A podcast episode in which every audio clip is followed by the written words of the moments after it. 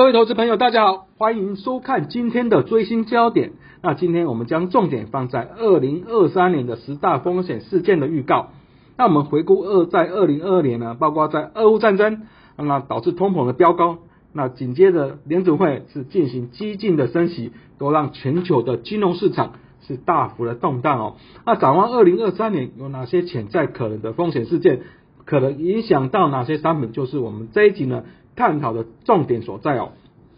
那首先我们帮各位做整个十大风险事件预告的总览了。那从俄乌战争这边还是持续的延烧。那在美国部分，在联储会升息的走向还是影响整个全球金融行情的关键哦。那另外在第四季可能会有债务上限的危机。而在中美冲突不断的加剧，特别啊是在半导体领域哦。那全球面临停滞性通膨的风险，以及这个新兴市场债务违约的风险。而在中国部分，它的房市泡沫化啊相关的啊相关的房市啊危机啊，在去年以来是明显的攀升。那日本央行总裁是换人，那这边呢超宽松政策可能会调整。那两岸关系是持续的紧张，以及依然爆发了投金运动哦，这个边是持续的状况。那如果影响外扩，那这边会影响在中东地区的原有的供给哦。那首先我们看到在日本央行啊。部分的发展哦，在日本央行在十二月二十日是宣布将十年期的国债殖利率目标上限从零点二五 percent 上调到零点五 percent 哦，在啊资金去化的杠杆压力下呢，资金是回到日元，那造成当天的日元是急升，日股重挫的状况哦。那当然在明年啊三四月这边又逢。这个日央总裁要换人哦，所以呢，这边超宽松、超宽松的政策就可能进行调整哦。那我们认为这边是有利于日元上行。那在日股跟日债表现是承压的状况。那以黑田的任期呢，其实是在明年的四月八号这边届满，不过呢，可能是在提前到三月十九日这边与两位副总裁一起卸任哦。但两位副总裁啊，其中一位啊，就是可能的继任者啊，这边是市场看好的与公正教。好，他这因为他的优势是熟悉货币政策，也而且跟自民党这个执政党关系是良好的状况。那另外一位可能人选啊是前副总裁是钟贞宏，啊这边是大和综合研究所的理事长。那他过去当然啊经历过金融风暴，这边有擅长处理相关的金融危机，那与各国的央行也有相对丰富的人脉的关系哦。那整体而言啊，预期呢这个黑田近十年的超宽松政策。有可能面临检讨啊，相关的调整啊，都会对相关的包括日股、日元或是日债的行情造成明显的影响哦。第二个部分讲到在联准会的升息走向，这还是影响了啊全球股市、全球的金融商品都受它的影响。那今年以来呢，在联准会是升息的是七码，那以十二月它的利率简认图是显示呢，可能终端利率会到五到五点二五 percent，这边呢预期啊。还有三码这样的升息空间哦。那不过呢，在整个通膨是有呈现一个降温的趋势，那整个啊二零二三年的升息步伐一举放缓，可能第一季就到顶了。所以我们认为美元指数在上涨还是相对的承压。那美债呢有机会是延续反弹的趋势，那黄金下涨是有撑的状况。那 C M Fed Watch 的 Two 的预估呢，那这边在明年的二月一号以及三月二十二号将会各。升息一码哦，那整个终端利率是来到四点七五 percent 到五 percent，这边是比联准会的利率整正度大概低了一码左右。那另外呢，在今年的十一月一号以及十二月十三号，这边有可能会进行降息哦，所以整个高利率水准会大概持续到秋天左右。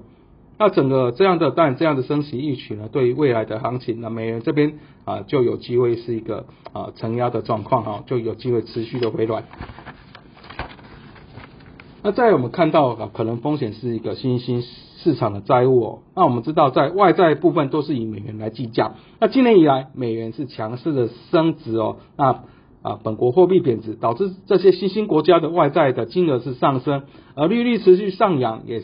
让举新债来偿还旧债的成本啊大幅的攀升哦。加上新兴国家它的原本经济体质就比较脆弱，那资金不断的要不资金不断的外流，造成。这些国家倒债风险大幅的攀高啊，那但这些啊如果扩散的情况之下，有可能会形成地区性的金融风暴，那包括美元、黄金或美债这些避险商品就有机会有避险的需求。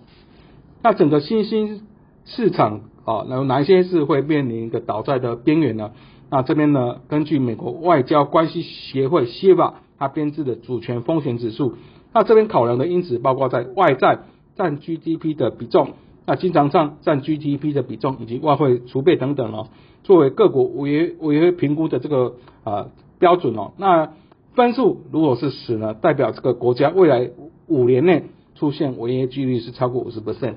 那我们知道，在斯里兰卡，其实在今年的七月就宣布破产了。那在啊可能风险指数啊达到十的国家哈，这边呢包括俄乌战争的乌克兰跟俄罗斯都是哦。那另外重要国家包括阿根廷。埃及等等哦，那另外中国房市啊，还是一个啊，从这几年看起来都是在我们的风险事件啊预期的事件之一哦。那特别呢，在去年啊，我们知道在九月呢，这边中国最大的地产商恒大集团是爆发了债务危机，在今年七月则是爆发了烂尾楼的风暴，那整个中国房市是每下愈况的状况。那如果将上下游的供应链，包括水泥啊、钢铁、家具等等记录，其实中国房地产啊占整个 GDP 的比重是达到三十 percent 哦。那一旦房市如果泡沫化，对经济的冲击啊，这个是非常的严重哦。那当然对于整个包括 A 五十或是相关的 H 五十等入股期指、人民币或是民生金属这边都是比较不利的状况。那如果以彭博的啊统计呢，到二零二三年底这边啊中国房地产。企业呢将有两千九百二十亿美元的本地和离岸的债券要到期哦。那其中在今年啊，在明年第一季这边是超过七百亿美元，也就是还债的高峰哦。所以我们认为呢，在相关的房企，它的资金压力相更加沉重，那违约风险就会提高。也因此呢，仍然啊有可能会再度进行降息。那在中国政府部分，近期也是推出了包括支持房地产十六条措施、房市的三支箭等等哦。那另外有允许上市建商是卖股偿债来发动并购，避免呢在中国的房市出现硬着陆的状况。那第五个部分我们讲到两岸关系，那当然啊近年来中国的军机或是军舰老台的频率是持续的上升。那随着习近平啊即将进入了第三任的任期，那台湾的总统大选将在二零二四年的一月这边登场哦，两岸关系预期呢将持续紧绷的状况。那如果与两岸的军力相比呢？如果只考虑在变台军力，中国的东南以及在南东部及南部战区呢，其实不论是在陆军、海军、空军，或是各式武器啊啊船舰啊、军舰啊、炮啊、坦克等等、飞机等等，其实两岸都有明显差距。那以国防支出来看呢，在二零二二年，中国的国防预算是六点三七兆台币左右，这边啊约为台湾三千七百四十亿元的十七倍哦。那不过呢，台湾是位于第一岛链的枢纽，加上台积电为首的半导体产业在全球是具有举足轻重的角色，所以在美国总统拜登呢上任后是适度表态哦，如果中方中国犯台啊，美军将防卫台湾哦。那整体而言，不论怎样呢，台湾已经是美中对抗的最前沿哦。那当然，如果两岸紧张，这边股市、台股或是陆股都会呈现一个大幅的动荡。节目的尾声，我们再推广一下我们的研究垂显线。啊，这边包括与分析师有约系列、元大旗新闻或是翠学院系列呢，都欢迎各位按赞、订阅以及分享。那以上是今天的最新焦点，元大期货，祝你宏图大展。